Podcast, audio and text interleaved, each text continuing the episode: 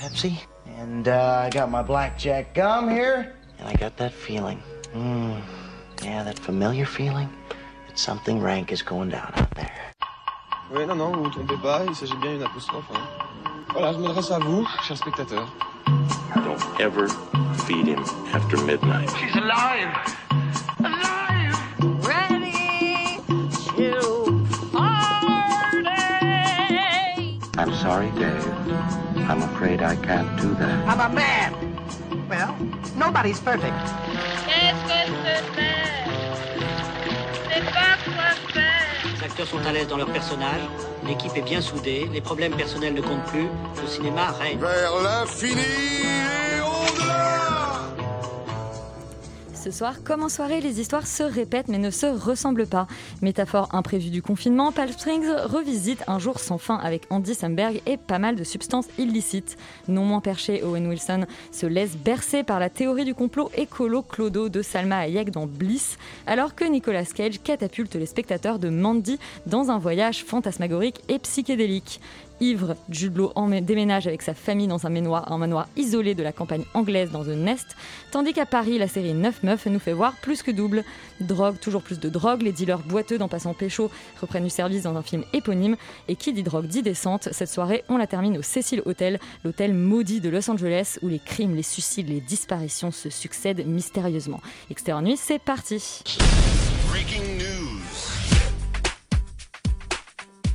Et Yuri, c'est toi qui euh, est à la manœuvre avec Rita des infos ce soir en l'absence de Léa. Et oui. Et on commence avec une, une peut-être bonne nouvelle concernant Disney+.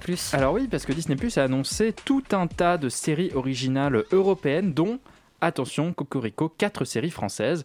Et alors là, c'est un petit peu compliqué puisqu'il y a à au sein même de Disney Plus une plateforme qui s'appelle Disney Plus Star et qui est destinée aux adultes. Et donc il y aura donc deux séries Disney Plus Star et deux séries Disney Plus. Alors dans les séries Disney Plus Star, c'est un peu camoulox puisque d'un côté nous avons euh, Ousekine qui est une euh, série créée entre autres par Julien Lilti à qui l'on doit euh, en partie euh, Hippocrate Et Germinal à venir. et Germinal Avenir et il est et donc c'est une série qui se focalisera sur le combat de la famille de Malik Ousekine donc euh, cet étudiant mort en 1986 suite à une euh, bah, suite à une violence policière. Euh, ensuite également dans la dans donc ça c'est un truc très ça fait, fait un peu penser à, à ce que peuvent faire les Netflix américains avec Now They See merde le truc dans, dans leurs yeux enfin le dans leur regard Ah oui, voilà, c'est une sorte de, de série sur un fait divers très très très très marquant dans la société française. Toujours dans la, dans la section star, donc pour adultes de Disney+, il y a un documentaire, série documentaire sur Soprano. Donc c'est à considérer que Soprano est un rappeur pour adultes, c'est euh, débattable. Bref, et du coup, euh, il s'agit d'une série de documentaires sur le- la vie du rappeur français, de ses premiers pas dans les quartiers nord de Marseille jusqu'à sa tournée en 2022. Covid, euh, si Covid, le Covid le permet. Ensuite, euh, bah, Disney+, on a des, des petites séries mignonnes, donc parallèles, quatre adolescents dont la vie est bouleversée par un mystérieux événement qui les propulse dans les dimensions parallèles. Oh là, c'est jamais vu. Et également Weekend Family de Disney+, qui est une... bah, pour le coup, alors je, je me demande où est la comédie là-dedans, puisqu'une famille recomposée se retrouve chaque week-end et est confrontée au fait que le père se met en couple avec une nouvelle compagne chaque semaine. Donc ça, je trouve ça euh, un peu étrange, voire un peu malsain, mais visiblement, c'est pour les enfants. Donc euh, allez-y, abonnez-vous à Disney+. Euh, je pense qu'il va y avoir plein d'autres annonces dans les semaines et les mois qui viennent avec toutes les nouvelles plateformes qui alignent des gros billets de dollars pour euh, financer la, société, euh, la, la- la production française. Voilà, Cocorico. Et bah, Avec des grandes Cocorico ou pas vraiment Cocorico, Rita, euh, puisqu'on va maintenant parler de, euh, bah, de Boutonna. Ah, alors oui, moi je, co- je comptais ne pas trop euh, le mentionner lui-même, mais juste euh, il y a le. En fait, le film. son nom alors, je n'ai Ouais, rien dit. le- le- Voldemort. Non, mais en gros, le film français a publié la liste des personnes en lice pour devenir leur personnalité du cinéma de l'année. Il est possible de voter en ligne, enfin n'importe qui peut voter du coup euh, dès maintenant et jusqu'au 21 février pour la personnalité qui se verra remettre son prix lors de la cérémonie le 4 mars prochain. On y retrouve notamment Laurence Esberg, la directrice générale de Cérémania, parce qu'ils ont ré- réussi à gérer euh, l'événement malgré la crise euh, et la pandémie. Véronique Qui est présidente de la- l'Académie des Césars et ex-patronne de CNC et présidente d'Arte, ou encore l'actrice Laure Calamy pour son année 2020 qui est ultra prolifique au cinéma selon le site. La liste est complète des nommés et le lien pour voter est disponible en ligne. Et ce dont euh, parlait Elisabeth, c'est le fait que Monsieur Boutonnat, qui est donc le président actuel du CNC, et qui est euh, euh, accusé de, de- Il est en mise en examen. mise en examen, voilà, mise en examen pour euh, euh, viol, tentative de viol et euh, agression sexuelle euh, sur son filleul, euh, et aussi dans la liste. Donc on peut aussi voter comme pour cette personne comme meilleure personne de l'année. Je ne sais pas, voilà, c'est 20 sur 20, Euh, mais euh, voilà. Et ben on va Et- non, mais- et Est-ce le que les gens mieux- vont voter pour lui Mais Ouais. le mieux, c'est que euh, Oui. notre ministre de la Culture, Madame Bachelot, euh, porte son soutien justement à, Tout à fait. C'est merveilleux. Donc voilà, donc pour euh, ça que je pensais que tu allais aller vers, 2020. vers cette, cette news plus Bah, voulais- graveleuse, mais finalement on est, on est plus informatif que Voilà. graveleux ici euh, chez Extérieur Nuit. Première nouvelle. oui, première nouvelle, effectivement. Euh, mais on va quand même terminer avec une, euh, une personnalité plus sympathique, celle de Scorsese. Et oui, Scorsese qui, euh, comment dire, dans un essai sur le réalisateur Fellini pour le Harper's Magazine qui s'appelle Il Maestro, Martin Scorsese revient sur la définition du terme cinéma, parce que selon lui, elle est aujourd'hui mêlée à celle de contenu, qui est pour lui un mot utilisé par les, géants de- les gérants pardon, de plateformes de streaming, mais pas que. Scorsese parle également du manque de soutien des producteurs issus de studios traditionnels au 7e art.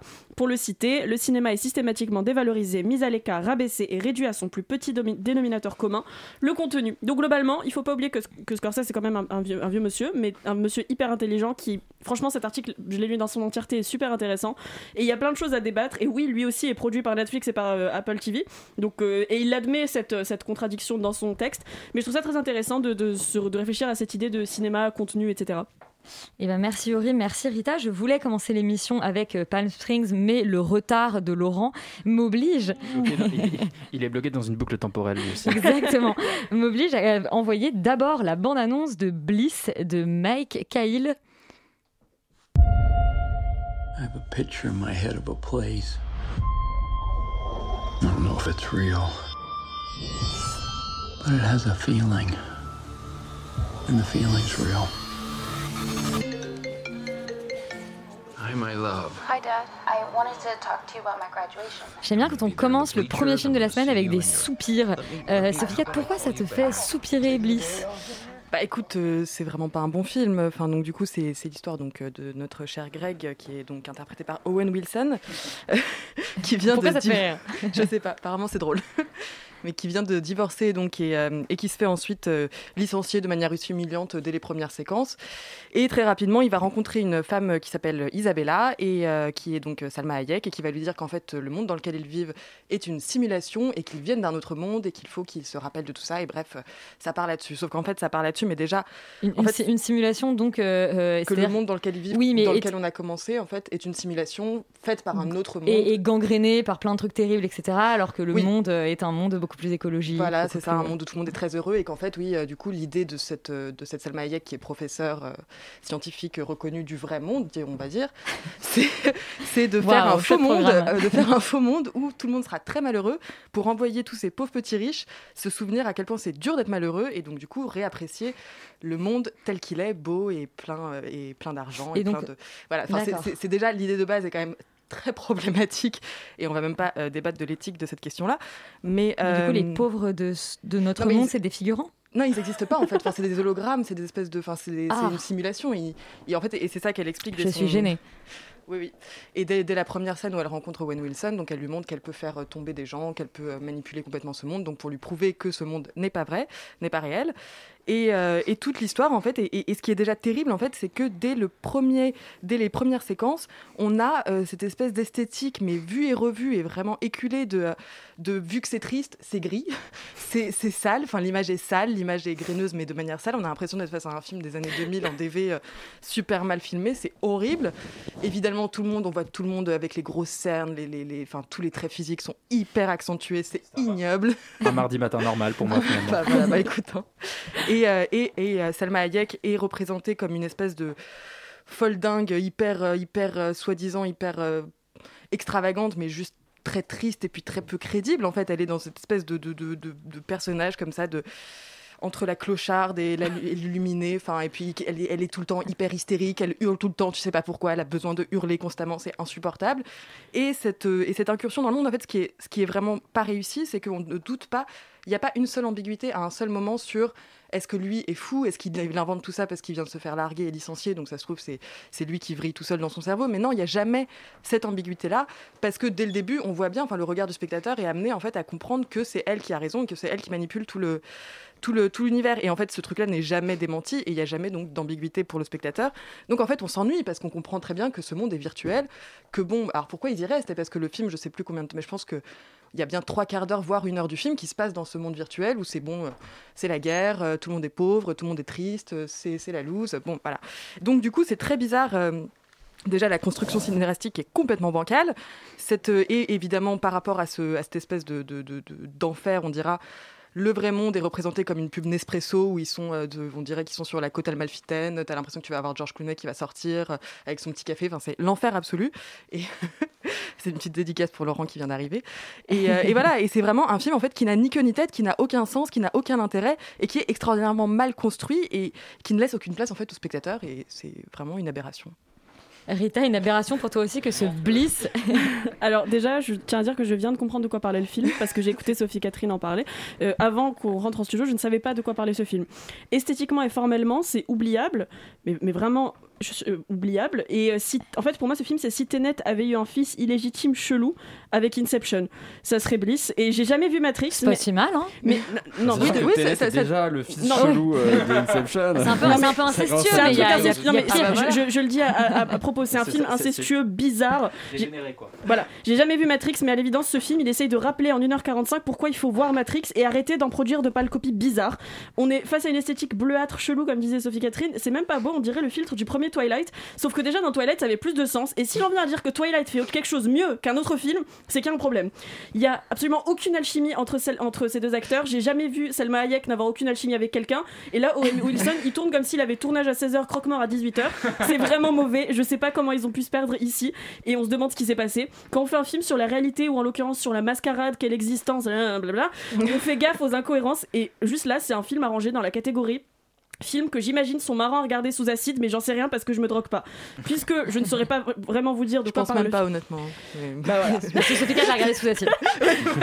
Euh, je saurais pas vous dire, comme je disais, euh, de quoi parle le film, à part des histoires de réalité fausses. J'ai complètement décroché et quand j'ai essayé de me reconcentrer dessus, Selma Hayek était en train de crier que c'était des tortues et pas autre chose, donc j'ai redécroché. le seul point positif, c'est une scène, une seule scène entre Owen Wilson et Selma Hayek qui désingue une salle de roller et explose tout le monde pour aucune raison valable. Et c'est vrai que c'est plutôt fun et la chanson derrière marche bien. Donc pour faire court, Bliss, ça veut dire bonheur intense et jouissance presque. Et je dois dire que j'en ai clairement pas atteint le Bliss en regardant Bliss, si je peux me permettre des jeux de mots douteux. J'ai juste hâte que les ciné réouvrent pour plus avoir à me farcir ce genre de film qui clairement, de choses plutôt, qui clairement ne seraient jamais sortis en salle dans tous les cas. Donc oui, aberration. Voilà, mais. Mais tout est dit. Et bah, euh, on renvoie Bliss euh, dans l'enfer absolu euh, dont il vient.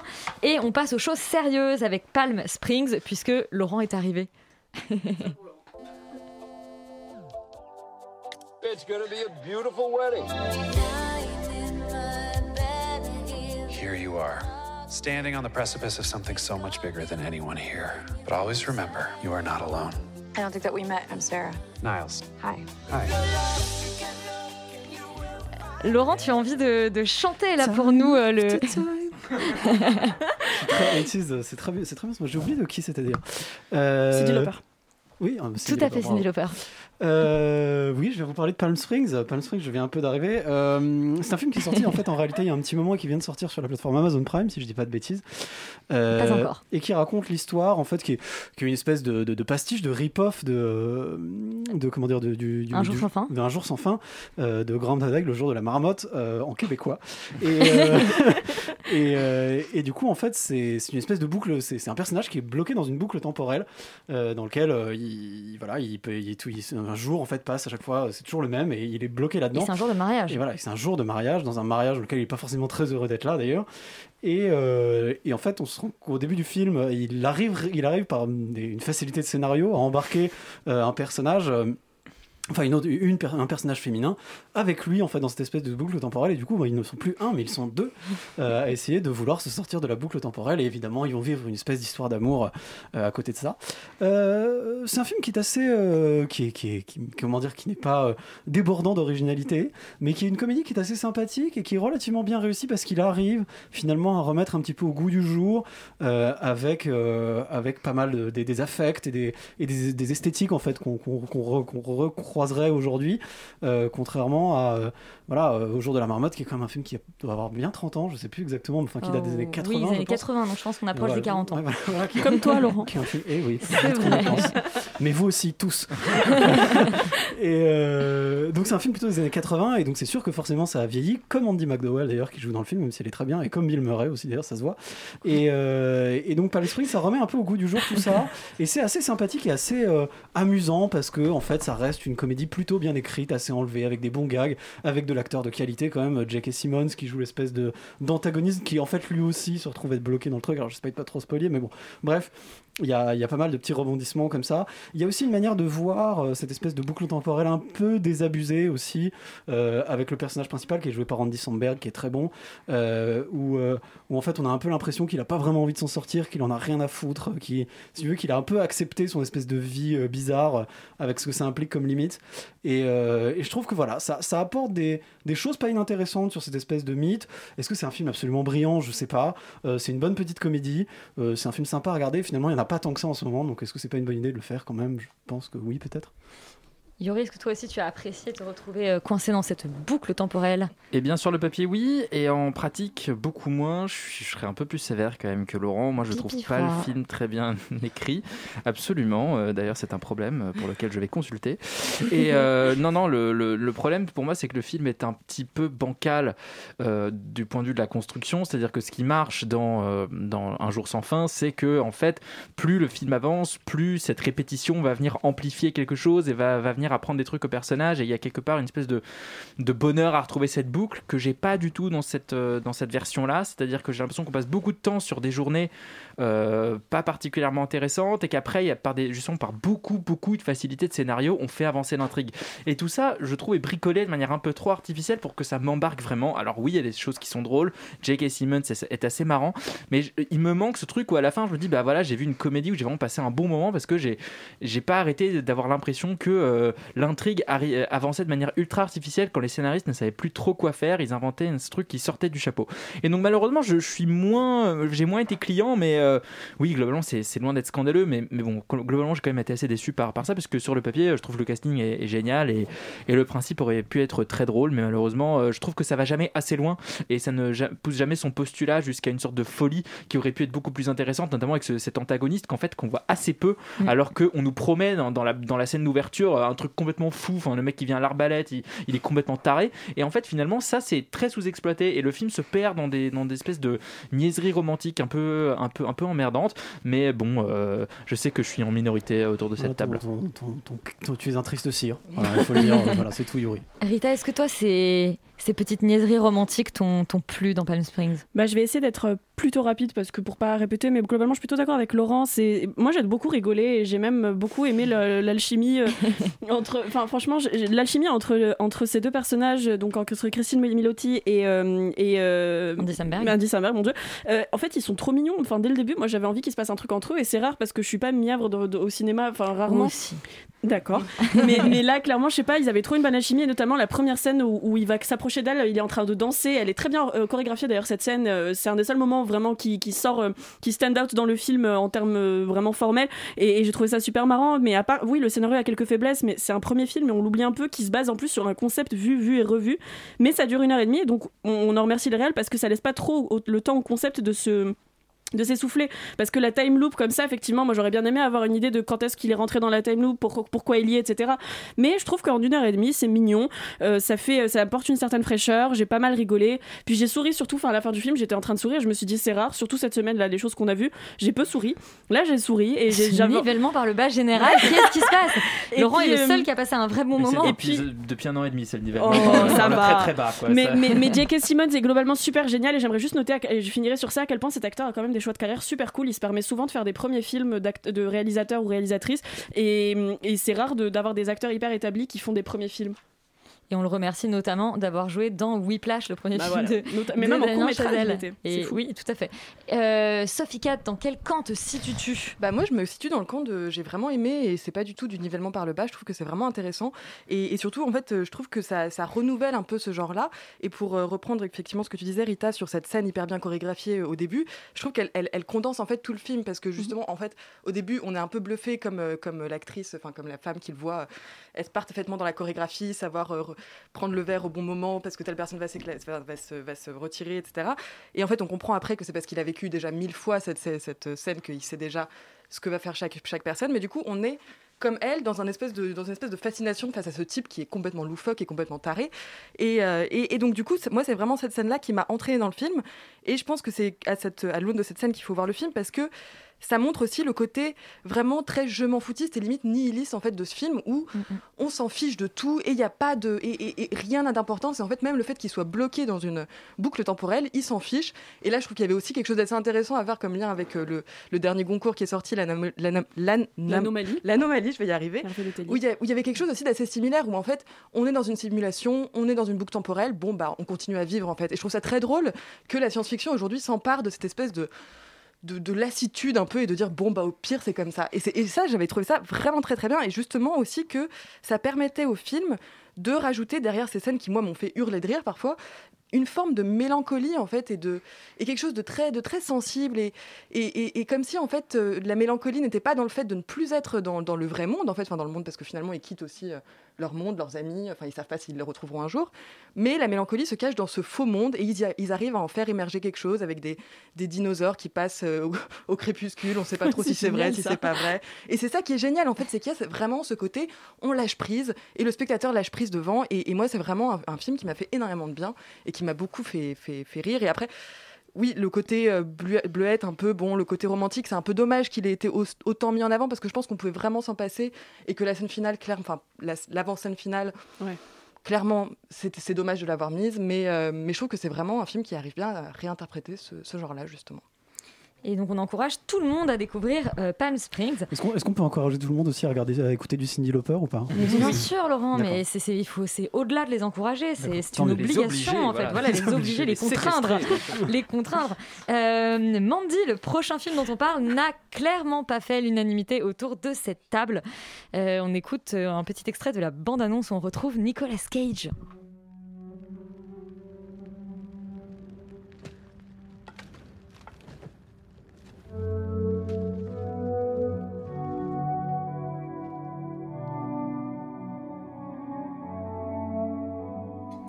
Alors on sent déjà qu'on est dans un univers un peu atmosphérique. Euh, Mandy, c'est le euh, film de Panos euh, Cosmatos dont on parle ce soir. Yuri, qu'est-ce que ça t'a provoqué comme, comme sensation ce Mandy? Eh bien, euh, je ne sais pas. je- Enfin, je. Et ne réponds pas à l'ennui, s'il te plaît. Non, non, mais c'est-à-dire que c'est pas un film. Enfin, tu vois, je- j'essaie de trouver l'adjectif qui le qualifierait le mieux. Donc, agréable, bah non, parce que c'est un film quand même assez désagréable formellement et à, à la fois dans, dans le fond, puisqu'il n'en a pas.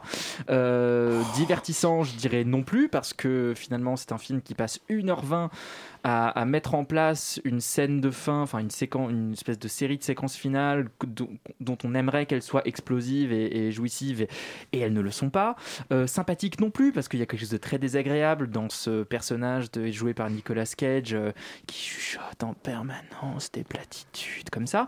Et, euh, et globalement intéressant non plus, puisque le scénario tient vraiment sur un post-it. Euh, bah, je l'ai pas pitché d'ailleurs, c'est Oui, je- tout à fait. Je trouve que non, non, en fait, c'est l'histoire d'un d'un bûcheron et de sa femme. Et sa femme se fait kidnapper par des, une secte hippie un peu déviante. Ils font un trip sous LSD, elle, elle leur parle mal, du coup, il la sacrifie. Euh, Nicolas Cage n'est pas content, il va chercher sa hache et son arbalète et il zigouille les, euh, tout le monde, dont le, le, gang de bikers démoniaques euh, qui boit du sang. C'est vrai, si je, si je peux me permettre, il va fabriquer ça. Il va Bah oui. fabriquer ça. Parce que la séquence, elle a quand même un peu son importance. Euh, oui, si on veut. Enfin, Bah, moi, je... aucun sens, Eh mais ouais. voilà. Euh, et globalement, tout ça est vraiment une espèce d'objet extrêmement prétentieux, sans aucune légèreté et avec assez peu d'humour. Euh, parce qu'en fait, j'aurais aimé voir un truc qui va vraiment dans tous les sens et qui est complètement fou et qui peut-être dure 1h20. Là, 2 heures, c'est vraiment trop long parce qu'on sent que le scénario tient, bah, comme j'ai déjà dit, sur un post-it, qu'il a été complètement artificiellement euh, euh, sur, comment dire, surgonflé pour faire tenir 2 heures avec des dialogues qui n'en finissent pas, des plans qui durent 7 minutes et, vraiment tout ça dans un rythme extrêmement lent, ce qui fait qu'à la fin, et ben en fait, j'ai juste envie que ça se termine et j'ai pas envie du tout que, que, que Nicolas Cage euh, gagne et qu'il qu'il ait cette espèce de, de moment de film d'action des années 80 parce que le film esthétiquement se place vraiment dans toute cette veine. Enfin, Laurent parlait euh, en off de Hellraiser et de toute cette, toute cette flopée de films euh, assez laids et, et- et assez minables. Et là, je trouve qu'on est vraiment dans ce genre. C'est super, Ce- on est vraiment dans ce, dans ce sous-genre du, du, du film du de, enfin, du film de genre un peu arty et qui se prend vraiment pour un génie alors qu'il ne l'est pas. Et c'est vraiment, euh, c'est vraiment assez désagréable. Bon, alors visiblement, euh, Yuri a passé un quart d'heure, enfin plus qu'un quart d'heure, un peu pénible devant euh, Mandy. Est-ce que ça a été ton cas aussi, Laurent? Euh, globalement, on va dire euh, oui, et puis je vais pas arrêter ma critique là parce que bon, on pourrait, mais on va peut-être pas le faire. Euh, plus sérieusement, euh, euh, je suis assez d'accord avec Yuri, c'est-à-dire que c'est un film qui est assez dur à, à définir. C'est-à-dire que je, je, je, je crois que j'étais, j'ai pas parfaitement saisi devant quoi j'étais. J'avais l'impression d'être dans une espèce de mélange entre euh, un film de Jodorowsky, euh, de, voilà, de la grande époque des années 70, les El Topo euh, et les comment dire et les euh, la montagne sacrée ou des trucs comme ça absurdes où il y a des gens qui font n'importe quoi. C'est pas, une référence dégueulasse quand même, Jodorowsky. bah écoute, c'est parce que tu n'as pas vu ces films. Arrête, arrête, Ouais, c'est bah, génial. Ouais, bah écoute, tu m'expliqueras pourquoi El Topo c'est génial, mais bon, bref. La montagne sacrée, c'est fou. Ma- Malheureusement, je crois que j'ai pas pris assez de drogue. Et, euh, et en fait, euh, voilà, espèce de mélange de ça, de, de, de comment dire, d'énormément de reprises, de pastiches, voire de parodies. J'ai pas bien compris, c'était une parodie, voire une auto-parodie de films des années, euh, de slasher des années 80, de tous ces films d'horreur un peu, euh, euh, voilà, extrêmement marqués esthétiquement. Bon, je- on parlait d'Hell- d'Hellraiser, mais voilà, toute cette mouvance gothique. Mais il y a aussi du Brain Dead, il y a aussi du, euh, du Evil Dead, il y a aussi beaucoup de trucs euh, très étranges, Mais un avec peu beaucoup gore. moins de légèreté, quoi. Il Oui, n'y a, a oui, y a pas ce fun, il n'y a Voilà. pas ce. C'est-à-dire qu'en fait, ce qui est très curieux, c'est qu'à aucun moment le film arrive à, prendre de la distance avec ces références-là et à faire quelque chose de, euh, euh, du coup, de montrer un peu l'absurdité du truc et d'en rigoler. C'est-à-dire qu'il y a des moments où on rigole, mais malheureusement, en fait, c'est on rigole du film, pas avec le film. Et c'est pour ça que ce film pourrait presque être catégorisé comme un nanar, un nanar assez médiocre parce qu'on rigole pas beaucoup, mais euh, mais il y a quelque chose de, très bizarre, de très étonnant, d'assez dadaïste en fait dans la manière dont c'est fait. Et, pour le coup, je sais pas si je trouverais ça intéressant parce que c'est quand même une expérience assez pénible. hein, ça dure deux heures, on s'emmerde beaucoup. Euh, Il y a des moments qui n'ont vraiment aucun sens où du coup on rigole, mais euh, mais ça va pas beaucoup plus loin que ça. Je pense que euh, je pense qu'en fait, on a un peu l'impression d'avoir le réalisateur qui a pris beaucoup beaucoup de drogue, qui s'est dit ok, je vais faire un film alors qu'il était complètement défoncé, et à la fin, il en est sorti ça, et en fait, c'était beaucoup moins bien que ce qu'il avait, l'impression de faire parce qu'il était complètement défoncé. Donc euh, voilà, Euh, bizarre, pas très intéressant, je dirais, je dirais non. Tu dirais non, et pourtant Félix dit un grand oui à Mandy. Un grand oui. Bon, le problème c'est que je l'ai vu il y a trois ans euh, à l'étrange festival et il était genre à peu près minuit. J'étais entouré de plein de gens qui aimaient les films de genre, donc il y avait une espèce d'ambiance très électrique dans la salle. Et du coup, je pense qu'il y avait aussi une espèce de condition qui faisait que c'était beaucoup plus facile pour moi d'adhérer au film. Et, euh, et je pense que tous les passages jouissifs étaient encore plus jouissifs que si tu le regardes à 18h sur ton écran euh, devant Netflix, quoi. En gros. En attendant, je suis pas complètement d'accord avec vous parce que moi, j'ai souvenir, j'ai pas non plus beaucoup de souvenirs du film, mais j'ai souvenir d'avoir bien aimé. Et surtout, j'ai souvenir d'avoir beaucoup rigolé, mais parce que justement, j'avais l'impression que pour le coup, le film ne se prenait pas au sérieux. Et que justement, tous ces côtés hyper lancinants et hyper pesants et hyper, en fait, entre guillemets, premier degré, moi, je les, je les, enfin, je les prenais au millième et du coup, ça devenait super drôle. Et j'avais l'impression que justement, rien que dans le choix de l'acteur, euh, Panos Cosmatos indiquait au spectateur que oui, en fait, il allait faire un espèce de film complètement débile en reprenant tous les codes justement des films d'horreur, mais aussi en, faisant une espèce de, comment dire, un espèce de grand mélange de toute cette culture-là. Et je trouve qu'il y a quand même un peu un éloge aussi de cette culture-là, parce que c'est les films des années 80, mais c'est aussi, je trouve, énormément de références aux jeux vidéo. Et je trouve que tout ça forme quand même, mine de rien, quelque chose d'assez cohérent et surtout quelque chose d'assez personnel, parce que oui, ça ressemble à plein de trucs. En attendant, on n'arrive pas à le définir, et je trouve qu'il y a quand même une espèce de personnalité propre à ce film-là. Et je trouve que ça, mine de rien, c'est assez intéressant. Après, euh, la première heure, elle est super longue, on est d'accord. Il se perd dans un espèce de truc très esthétisé qui est un peu chiant, je suis d'accord avec vous, mais je trouve que justement, dès qu'il arrive à retrouver son rythme, parce que Panos Cosmatos, moi j'ai vu son premier film que j'aime beaucoup, Beyond the Black Rainbow pour les nerds absolus, euh, c'est un peu la même chose, c'est-à-dire qu'il y a des passages qui sont super, et il y a toujours des problèmes de rythme, des problèmes de construction, et il y a toujours des moments où en fait on, on le perd un peu parce qu'il a envie de faire des beaux plans. Euh, en attendant, je trouve que quand il s'applique vraiment à poser sa caméra là où il faut, et à créer un semblant d'intrigue, en tout cas un semblant de personnage, en tout cas un semblant de situation où il se passe un peu quelque chose, même les situations grotesques, genre la salle de bain, Moi, personnellement, je trouve que c'est une scène incroyable. Mais après, peut-être que c'est hyper premier degré et qu'il est, débile. Moi, j'ai l'impression que ce mec, euh, quand il écrit ça, c'est un peu un génie. Mais bon, euh, rien que ce genre de scène, j'ai l'impression que, euh, enfin, en tout cas, j'ai- l'impression de voir quand même un tout petit peu de cinéma où vraiment il y a une envie, il y a, y a un regard, il y a quelque chose qui, moi, personnellement, me porte. Et, et- et voilà, et ça me plaît. Après, peut-être que le film résiste pas du tout au passage du temps. Et si je le revoyais, je trouverais ça complètement nul et débile comme vous. Mais j'ai quand même l'impression que c'est pas complètement comme ce genre de film et que c'est un peu, il y a un peu plus que ça. Et en tout cas, moi, ça me plaît. Je trouve que c'est assez, euh, assez malin justement par moment sur certaines utilisations mais en fait par quelque part son outrance en fait je trouve que cette espèce d'outrance jouissive moi ça a marché Euh, j'étais en festival voilà c'était cool il était tard j'étais avec des plein de gens euh, on est- j'étais pas bourré mais voilà Euh, et ça a marché sur moi après peut-être que voilà encore une fois le, je crie pas au chef-d'œuvre du tout hein, mais je Mais j'allais dire, Behind the, Black Rainbow, tu l'as revu pas, pas en festival ou pas bourré. Ah, complètement, mais après, c'est c'est pas le même film. C'est-à-dire que Mendy, il y a, il y a quand même, c'est beaucoup plus référencé, c'est c'est beaucoup plus. en fait, quelque part, je trouve que c'est peut-être un petit peu moins personnel parce justement, il y a, une outrance en fait de plein de références et de, ple- de plein de choses comme ça. Mais encore une fois, je trouve qu'il se démerde plutôt bien avec ces trucs-là et en tout cas, moi, j'avais pas vu ça en fait ailleurs et que du coup, la proposition m'a quand même un tout petit peu intrigué.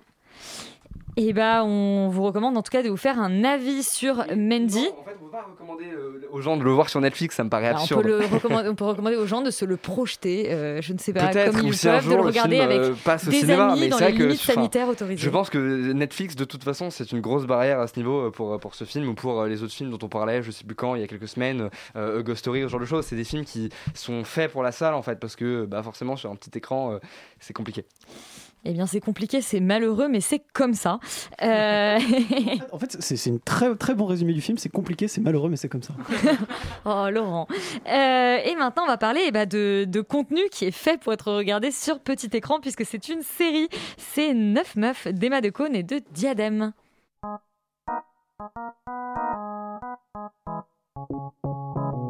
C'était avec lui ta première fois? On peut parler d'autre chose. Mais moi je me marie pas dans trois mois, putain. Moi je fais ce que je veux, je baise avec qui je veux. Qu'est-ce que c'est que ces yeux rouges?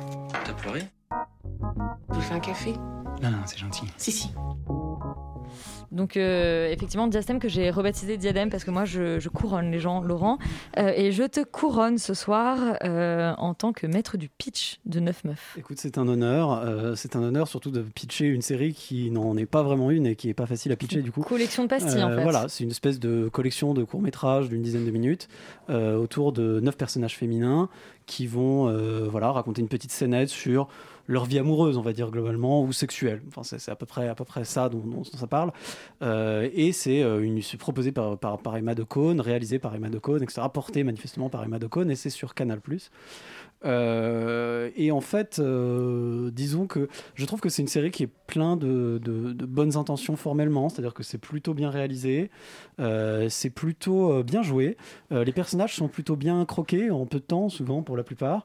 Parfois les petites situations, les petites scénettes sont pas toutes au même niveau, on va dire, mais il y en a qui sont un peu plus intéressantes que d'autres. J'ai pas encore tout vu, j'ai pas, voilà, j'ai regardé Mandy cet après-midi, j'ai pas trop eu le temps, mais mais voilà, j'ai pas, pas, pas tout pu tout voir, mais je trouve que dans, l'exécution en tout cas, c'est assez assez réussi, et relativement joli. Euh, malheureusement, en fait, le problème, c'est que je n'adhère pas au concept, je n'adhère pas au format, euh, et globalement, je trouve que ça manque cruellement d'ambition. C'est-à-dire que euh, cette espèce de 9 fois 10 minutes, euh, finalement, moi, euh, enfin, me, paraît à peu près sans intérêt. C'est-à-dire, me paraît très compliqué pour raconter vraiment une histoire, quelque chose qui est digne de, digne de ce nom, Euh, autre que de poser des personnages un peu, euh, et encore gentiment, et, et une atmosphère, on va dire. Et donc, je, je- je trouve que c'est assez compliqué de pouvoir aller plus loin avec un format comme celui-là. Je trouve également que, que, que, voilà, que, le, que, le, que concept de faire euh, cette espèce de série qui n'est- pas une série chorale, en fait, qui est vraiment juste une collection de, petites scénettes, euh, fonctionne pas bien parce qu'en en fait, on n'arrive pas, on n'arrive pas vraiment à s'y intéresser à chaque fois parce que tout est très superficiel, dans le fond, et c'est logique parce que parce qu'on n'a pas le temps de faire beaucoup plus et qu'on cherche pas d'ailleurs, et ça rejoint en fait le manque d'ambition, on, on, on cherche pas à essayer de créer des ponts entre ces personnages, on n'essaie pas d'essayer de raconter une histoire un peu plus large euh, sur les, les, comment dire, les différentes pérégrinations de ces personnages qui peuvent être plus ou moins d'ailleurs intéressants. Euh, donc, euh, donc voilà, en fait, je, je, je, trouve que c'est tout petit, euh, trop petit peut-être pour être vraiment intéressant. Et c'est dommage parce que c'est plutôt bien fait, c'est plutôt bien enrobé, c'est plutôt, c'est fait avec, c'est fait avec une, ouais, avec un, une, esthétique qui est pas dégueulasse, avec quelqu'un qui, des gens qui ont du goût en fait, je pense probablement. Et c'est juste, juste dommage de se dire qu'on a donné le feu vert pour ce truc-là, alors que dans le fond, on aurait probablement mieux fait de passer notre temps à faire quelque chose de plus intéressant. C'est voilà, un- ça, ça m'attriste un peu, mais c'est Bon, c'est pas horrible, mais je, je comprends pas trop pourquoi est-ce que je voudrais regarder ça, quoi, en fait. Rita Neuf Meuf, est-ce que tu es euh, bah, la dixième? Ah, j'aimerais bien. Euh, non, je, suis plutôt d'accord avec Laurent. J'aimerais commencer par dire d'abord que la photo de ce, de ce film, non, de cette série est sublime et je, trouve que vraiment l'esthétique est très très belle. Euh, Dès la première scène, euh, il y, a, y a un rendu, notamment sur la lumière, que j'ai trouvé plutôt appréciable et ça, ça se sent ouais, dès le début. Donc bon, voilà, bon point. Euh, concrètement, ces histoires, c'est un peu des scénettes un peu légères. on dirait presque des vidéos YouTube, enfin des, des sketchs YouTube, mais avec une, une production value très très quali. Et c'est très mignon, mais du coup un peu léger. C'est sur le désir féminin, c'est abordé sous plusieurs facettes, avec des points de vue très différents. Du coup, c'est très rafraîchissant parce qu'on est loin des clichés. On a des personnages super divers, de tout âge, orientation, ethnie, etc. dont le seul point commun, c'est d'être des meufs et de vivre dans le même immeuble. Donc forcément, ça donne un récit pluriel assez divertissant. Et vu que les épisodes sont tous un peu en huis clos dans les appartements, avec l'idée que l'espace commun, c'est l'immeuble, je pense que toutes les faiblesses du scénario viennent justement du fait que ce concept, il est pas tiré jusqu'au bout. Et on est un peu, frustré de ne pas voir ces femmes interagir et échanger en fait. Parce que le format des 8-9 minutes, comme tu disais Laurent, euh, c'est très bref. Donc en théorie, ça laisse pas le temps d'avoir des longueurs. Mais en même temps, du coup, on a parfois du mal à s'attacher aux personnages et à leur singularité. Donc voilà, mon petit bémol, c'est que j'ai tellement été attirée et attisée par l'idée de voir tous ces profils de femmes différentes interagir que j'étais frustrée de pas les revoir à la fin de, leur épisode, en fait, de plus les revoir dans la suite. Et en plus, j'aurais adoré, par exemple, Philippe Catherine, il fait le pont, il est là dans deux épisodes. J'aurais adoré le voir en caméo dans tous les épisodes parce que déjà, il joue super bien, il est à mourir de rire dedans. Et il aurait été super comme un peu ce lien entre les différentes femmes euh, en lui inventant des, histoires. euh, Enfin, je sais pas pourquoi il se retrouvait dans ces neuf appartes, mais ça aurait pu marcher. Ou même dans le dernier épisode, on voit une des femmes venir consoler sa jeune voisine. Bah, ce genre de dynamique, elle rend super bien. Et moi, c'est ça que j'aurais voulu voir. C'était vraiment genre, pour moi, ça serait une série un peu sur la sororité où on voit ces personnages féminins interagir en- entre elles. C'est nos chers voisins, mais. euh, un peu, un peu, ouais. Et euh, en plus, c'est le même format en termes de temps, il nos me chères semble. voisines. Et globalement, voilà, c'est super intéressant et tellement important ce genre de fiction à mes yeux. Donc j'ai beaucoup aimé l'idée de base et l'esthétique et le jeu de certaines actrices. Par contre, je demande à voir ce que ça donnerait du coup un- une série sur un autre format ou peut-être un long métrage d'Emma Decaune parce qu'elle a l'air d'avoir des choses à dire plutôt intéressantes et une vision. Euh, parce qu'en plus, c'est aussi l'autrice de cette série c'est avec euh, Diastème, non pas Diadème, mais euh, mais Mais Diadème. mais donc voilà, je suis un peu, je suis restée sur ma fin, mais mais parce que c'était une bonne chose, mais qui est pas allée jusqu'au bout. Donc euh, voilà.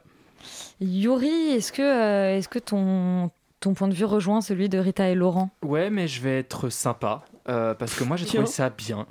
Mais c'est pas Euh, du nivellement par le bas. hein. Non, pas du tout. En fait, j'ai été très hein. agréablement surpris. Je m'attendais pas du tout à aimer. J'ai regardé ça euh, hier soir et je me suis retrouvé à regarder les 9 épisodes d'affilée.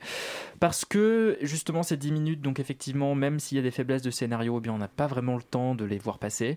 Parce que oui, euh, la série échoue à être une vraie série chorale et à faire, et à faire dialoguer entre elles ces femmes. Mais en même temps, je me demande est-ce que c'était vraiment l'intention? Et je ne pense pas parce que globalement, si ça l'avait été, il l'aurait fait.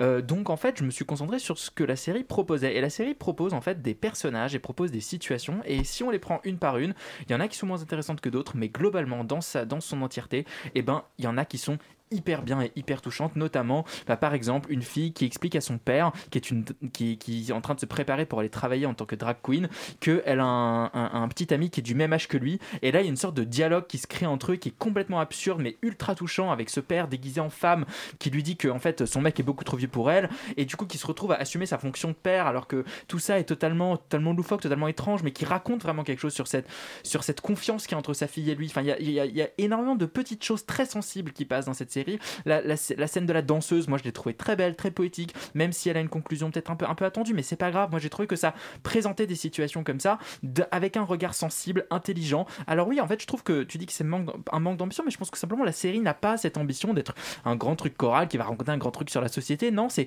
neuf instantanés comme ça pris de manière assez intéressante et avec des dialogues qui sont qui, nous racontent quelque chose sur ces femmes là qui nous racontent quelque chose sur sur, le regard qu'a Emma Decaune sur toutes ces femmes qui est toujours plein de gentillesse plein de tendresse plein de plein d'intelligence et de subtilité, et qui arrive vraiment à, à nous euh, à nous à, nous à nous raconter quelque chose euh, sur su- bah, sur cet immeuble, sur cette vie en commun, et, et, euh, avec cette euh, la femme le personnage de la femme de Philippe Catherine qui était moi mon sketch préféré. Elle est en zoom, elle est visiblement euh, scientifique de haut niveau. Elle est en zoom avec son euh, son prof, enfin son collègue, et Philippe Catherine arrive complètement défoncé et commence à imiter un chien.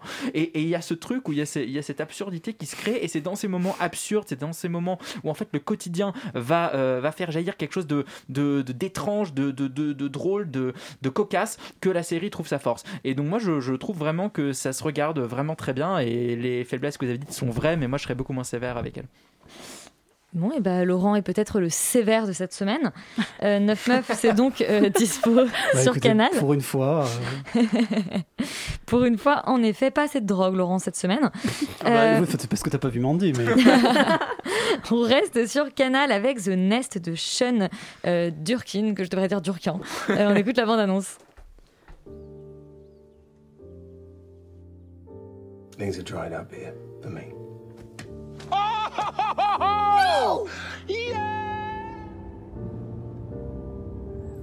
There's an opportunity. Where? London. This will be our fourth move in town. Alors, Sophie Cat, est-ce que tu as emménagé dans la campagne anglaise avec euh, Jude Law et sa petite famille dans The Nest? Euh, alors euh, malheureusement non, j'ai pas du tout emménagé.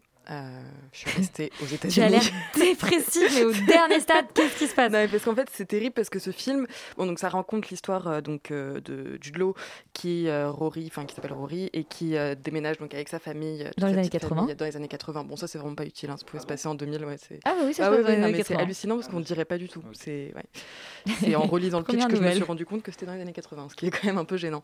Mais euh, et donc voilà, donc ils déménagent euh, en Angleterre. Ils, dans, ils vivent dans un espèce de d'immense manoir et très vite on comprend qu'en fait ils vivent au-dessus de leurs moyens et que euh, Jude Law euh, est un espèce d'affabulateur professionnel, enfin pas professionnel mais euh, mais maître de la fabulation et qui et qu'en fait il vit constamment sur une vie en, en sursis en fait et sans, sans avoir jamais euh, vraiment d'argent en se, en se donnant en spectacle en clairement en, en rétabli enfin en, essayant de régler une blessure narcissique euh, qui- qu'il a dû avoir avec sa mère euh, qu'on comprend euh, dans le film en gros enfin parce qu'il il va voir sa mère il lui explique et en fait c'est ça le problème du film aussi c'est que tout est posé d'emblée donc en fait on part avec eux en Angleterre mais on n'a pas du tout compris ce qui s'était passé aux États-Unis on ne sait pas pourquoi vraiment ils partent on ne sait pas exactement qui sont ces personnages Et, et lui est d'origine anglaise et c'est pour Oui, ça oui, oui, donc, en qu'il fait, part il en Angleterre. voilà. Voilà, dans sa Mais euh, bon, et, et donc, on- on- on- en fait, le gros problème de ce film pour moi, c'est qu'on ne s'attache pas du tout au personnage parce que tout est posé d'emblée comme ça. Je ne comprenais pas pourquoi je devais m'intéresser ni à Law, ni à sa femme, ni à ses enfants. Pourtant, euh, qui raconte quelque chose, en fait, ça pouvait raconter quelque chose de pas inintéressant, une espèce de petite chronique comme ça, d'une famille qui se délite autour de, ce, de, ce personnage à la fois complètement narcissique et, euh, et complètement paumé. Il y avait quelque chose de pas inintéressant du tout sur le déracinement, sur. euh, enfin, il y avait plein de choses à explorer, mais qui tombent complètement parce que, encore une fois, voilà, cette, euh, cette construction scénaristique est complètement aberrante. On nous place euh, la, la scène avec la mère euh, au milieu du film juste pour bien nous expliquer que bah, il a un problème avec sa mère et c'est pour ça que euh, il a fait plusieurs choses, on sait pas trop quoi d'ailleurs. Et puis ensuite, on va nous poser ça, on va nous poser ci. Mais comme de base, on nous a donné aucune accroche avec les personnages, ou en tout cas que moi j'ai absolument pas ressenti, euh, je ne pouvais pas m'intéresser à cette petite bulle parce que pour ce genre de film où ça se passe quand même dans une bulle familiale, il faut vraiment euh, réussir à être Une chopé directement. Comment? Une, une boucle familiale finalement. une boucle familiale. Et, donc voilà, et donc à partir du moment où on n'entre pas, bah c'est- si dès le début il n'y a pas l'accroche, s'il n'y a pas euh, le- le- l'empathie, c'est, fichu quoi. Et c'est, vraiment vraiment dommage en fait parce que ce film, par ailleurs, au-delà du sujet qui n'était pas inintéressant et qui moi me plaît toujours de voir un affabulateur euh, s'écrouler, enfin et voir jusqu'où les mensonges peuvent aller, c'est, toujours quelque chose. Scénaristiquement, c'est censé fonctionner.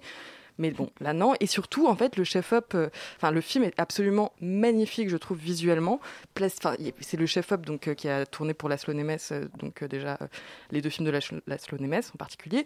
Et donc c'est tourné sur pellicule. Il y a des choses absolument incroyables. Il y a une scène dans une dans une dans un bar où la femme va, bon, et, où on a juste un plan sur son dos et son chignon et la pénombre et on sent et c'est vraiment une image extraordinairement charnelle et il y a quelque chose d'extraordinaire vraiment dans cette image et dans cette manière de maîtriser le cadre et des, et changements de lumière. Enfin, à un moment donné, lui, Jude Law est dans un train qui passe dans un tunnel et le changement de lumière est à la fois doux et complètement accompagne aussi le, personnage et on comprend du coup le personnage aussi par, par, par, par la manière dont, dont on s'est cadré, dont la- l'image est pensée. Mais en fait, ce qui est terriblement dommage, c'est qu'on a l'impression que et puis il y a aussi des, des plans de crépuscule absolument incroyables, des, des plans larges.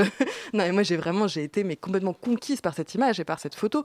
Mais et puis ce petit grain de la pellicule, mais euh, mais il y a quelque chose de, terriblement frustrant en fait parce qu'on a l'impression que, que tout s'est concentré sur la création justement de, de de l'aspect plastique et visuel, alors ce qui est évidemment fondamental et essentiel, mais au détriment du scénario en fait. Et si on avait eu la rencontre entre les deux, on aurait eu franchement, je pense, un film vraiment intéressant, surtout que Jude Law et même les autres acteurs sont pas, enfin jouent bien aussi et sont pas, enfin sont, sont, sont présents, incarnent quelque chose, mais le scénario est complètement absent et donc du coup on ne peut pas s'accrocher à ce film et c'est- vraiment un film très frustrant, je trouve.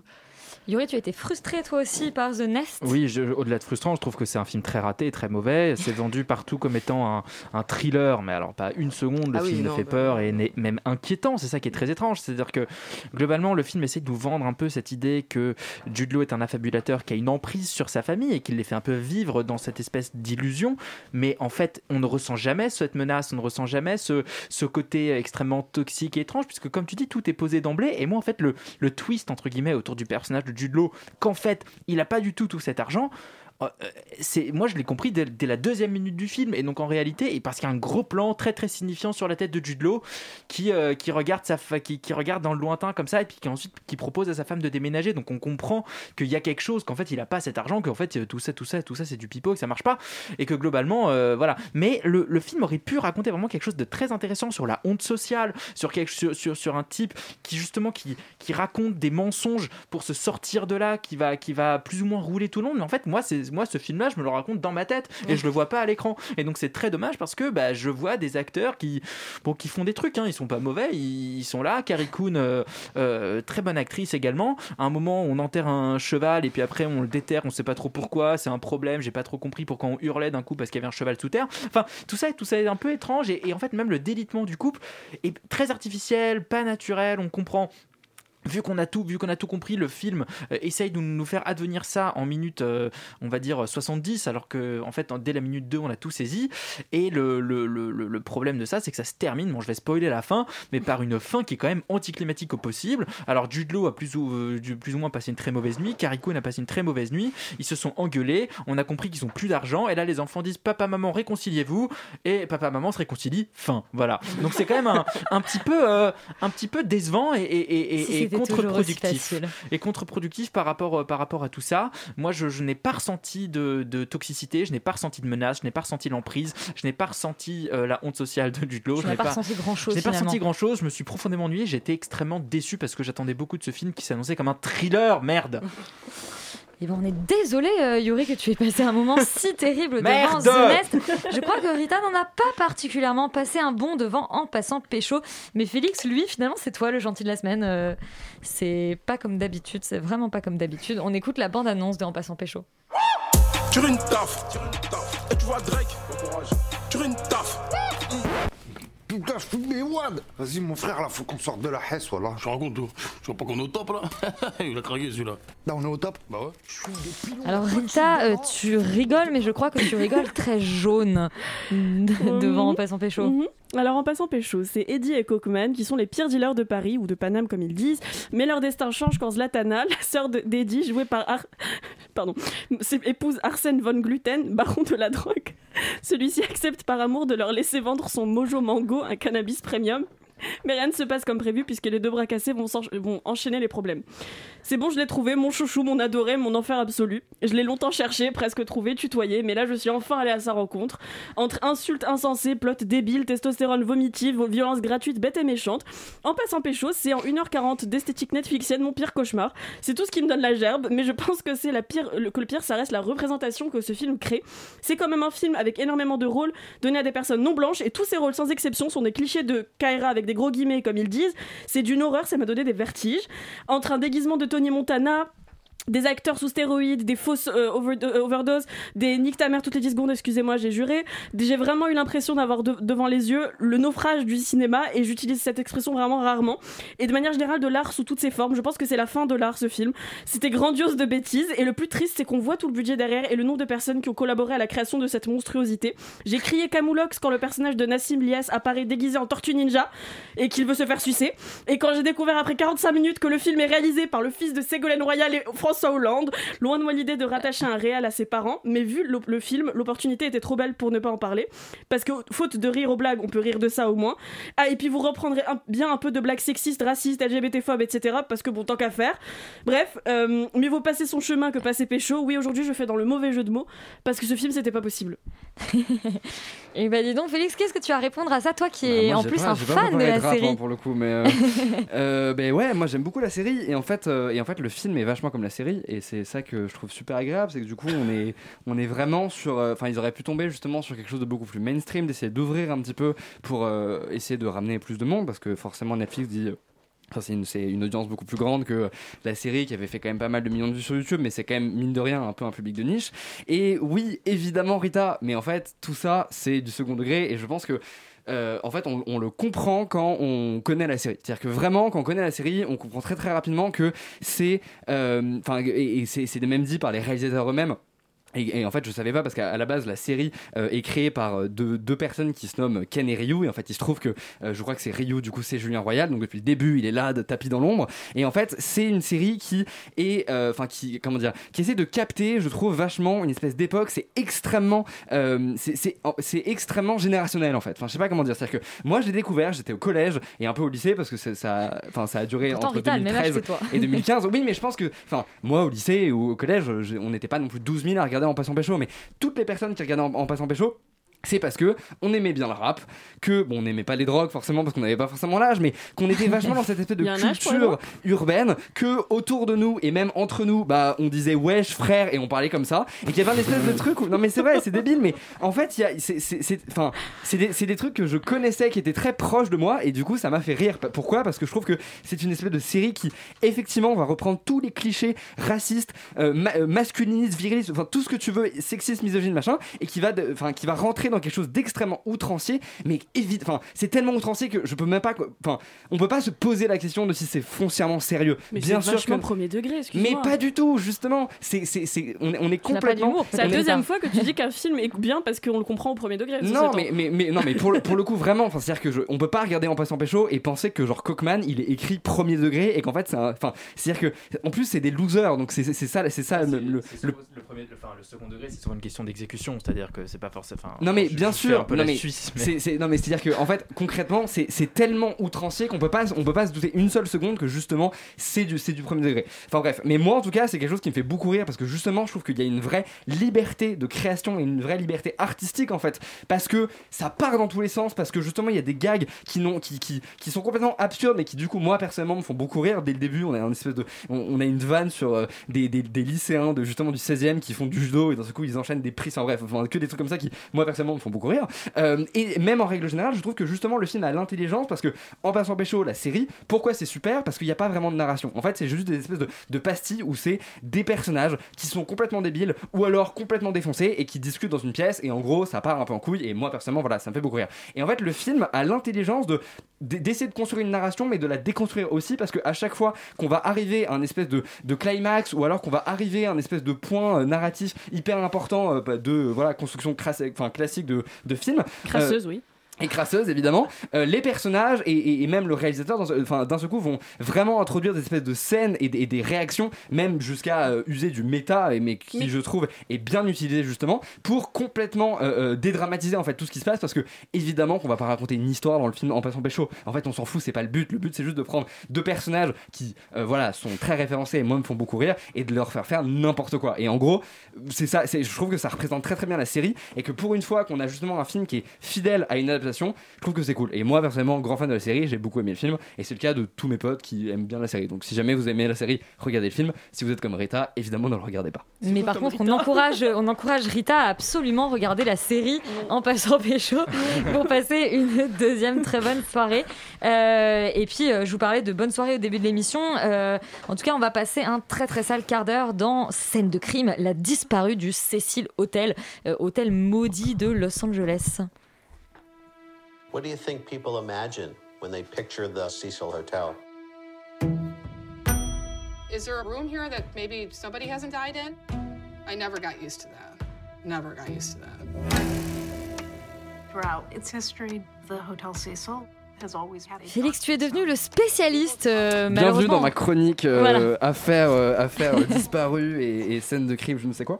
Euh, Il manque et donc, Alban, quand évidemment, même. voilà, je dédicace cette, cr- cette critique à Alban qui n'est pas là malheureusement, qui ne sait pas, qui n'a pas regardé justement ce documentaire, alors que Qui est lui-même suis- disparu. qui est lui-même disparu. Il est probablement allé au Cecil Hotel. Euh, et en fait, voilà, donc c'est une série Netflix qui euh, reprend cette espèce d'histoire euh, du, d'une, enfin, en fait, je, je me rappelle même plus du prénom de la disparue, mais on va Elisa. Elisa, Elisa Lam. Exactement, bah, parce qu'en plus il y a des trucs dessus. Bref, Euh, une certaine Elisa Lam, justement, c'était en 2013, je crois, euh, séjourne au Cecil Hotel. Elle est canadienne et d'un seul coup, en fait, elle disparaît. On sait pas où est-ce qu'elle est.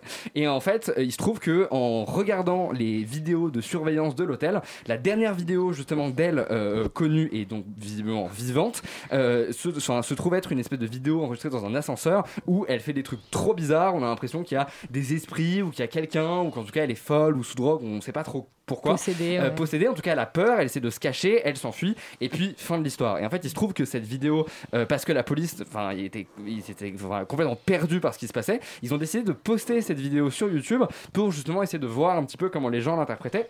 Ici, de, ça, pouvaient découler des pistes. Et en fait, c'est ça qui est, je trouve, vraiment fascinant avec, euh, avec ce cas. Euh, c'est que justement, on a une, une particularité qui est cette espèce de diffusion de cette vidéo et en fait, comment les, internautes, en fait, sont réappropriés quelque part ce, ce- ce- cette, cette enquête, en tout cas, se sont réappropriés justement euh, euh, cette histoire par l'interprétation très complotiste, en fait, de toutes ces images. Et ça, je trouve que c'est euh, vraiment fascinant. Après, la série en elle-même, ces quatre épisodes, je pense que ça aurait pu en durer trois, tout simplement parce que le premier épisode, Laurent dit deux. de- moi, moi, je trouve que le deuxième et le troisième épisode sont vraiment cool et le, quatrième, ça va. Moi, le vrai problème, c'est le premier épisode parce que on a une construction qui est super classique et en fait, surtout, le, le vrai problème, c'est qu'en épisode 1, on essaie de te faire comprendre que le Sicile Hotel, c'est un espèce d'hôtel et c'est vrai, hein, c'est un hôtel complètement euh, hanté, bizarre, euh, complètement. voilà, parce qu'il y a des tueurs en série qui ont logé, il y a eu plein de meurtres, des suicides, etc. Et en fait, tout ça, je trouve que c'est super mal fait. Du coup, on croit jamais vraiment à ce que le, enfin, au fait que le Cecil Hotel soit vraiment euh, méchant et, et voilà. Et du coup, je trouve que c'est pas vraiment, enfin, c'est pas du tout lié avec euh, l'affaire et ça, enfin, ça sert pas du tout de propos. Mais sinon, juste pour l'affaire, enfin, vraiment regarder cette série, c'est complètement fou. Laurent. Bah, en fait, euh, je, suis, assez d'accord et je, en ce qui est assez marrant, c'est que c'est un peu l'inverse de 9 meufs. C'est-à-dire que euh, 9 meufs, je trouve que l'idée est mauvaise mais bien faite et là, c'est l'inverse. C'est-à-dire que je trouve que l'idée est super. Ce que ça raconte est assez fascinant. Euh, tout ce délire autour d'Internet, de, des, des cyber-sleuths, enfin des, des détectives d'Internet, etc., qui vont essayer de découvrir des trucs et tout le délire complotiste qui va avec, avec toute la stupidité que ça peut impliquer pour les gens qui vont être suspectés, etc. Bref, il y a des choses très intéressantes. Euh, c'est une histoire absolument sordide euh, qui est racontée de manière assez, assez triste, mais en même temps assez juste, etc. Enfin, il y a des choses vraiment bien faites. Euh, c'est dommage que ce soit beaucoup trop long, quoi. D'un point de vue structure, ça n'a aucun sens. Franchement, le premier épisode, on s'emmerde. Il y a des moments où ça se répète tout le temps. Euh, bon, euh, tu Ah, vois. ça, c'est les trucs Netflix où, Non, en fait, je veux dire euh, vraiment. euh, Oui, où ils étirent sur quatre c'est- épisodes pour en c'est- faire une série. C'est pas vraiment possible de faire ça. pas perdu, quoi. C'est- C'est c'est un peu absurde. Euh, c'est très dommage parce que ça aurait mérité de faire euh, un, deux bons documentaires, peut-être d'une heure et demie, on va dire, ou quelque chose comme ça, ou de, de- de- deux trucs, ou trois à la rigueur, mais vraiment pas plus. Euh, mais, mais franchement, c'est pas, c'est- dommage d'avoir un truc aussi mal exécuté alors que c'est une aussi bonne, euh, une aussi bonne chose. Si on, enfin, une aussi bonne idée, une, une bonne histoire. Si je pense que si on aime vraiment les true crime, on saura passer un petit peu autour de ces trucs-là, même si pourront, enfin, de, de ces problèmes qui pourront peut-être paraître un peu irritants. Euh, si on déteste les true crime, je sais pas si on va vraiment avoir envie de regarder ça. Ce serait dommage parce que il y a des choses intéressantes. Donc c'est dommage que Ouais, ce soit le- pas le cas reste quand même Mais fascinant. le cas est assez passionnant. hein. Euh, et ben merci beaucoup euh, à euh, toute l'équipe d'Extérieur Nuit pour cette émission et à Colin évidemment à la réalisation. On se retrouve, je sais pas encore ce qu'il y a après, c'est terrible. On sait jamais ce qui se passe sur Radio Campus Paris, mais c'est la surprise et ça qui est beau avec cette station radio. Et nous on se dit à la semaine prochaine.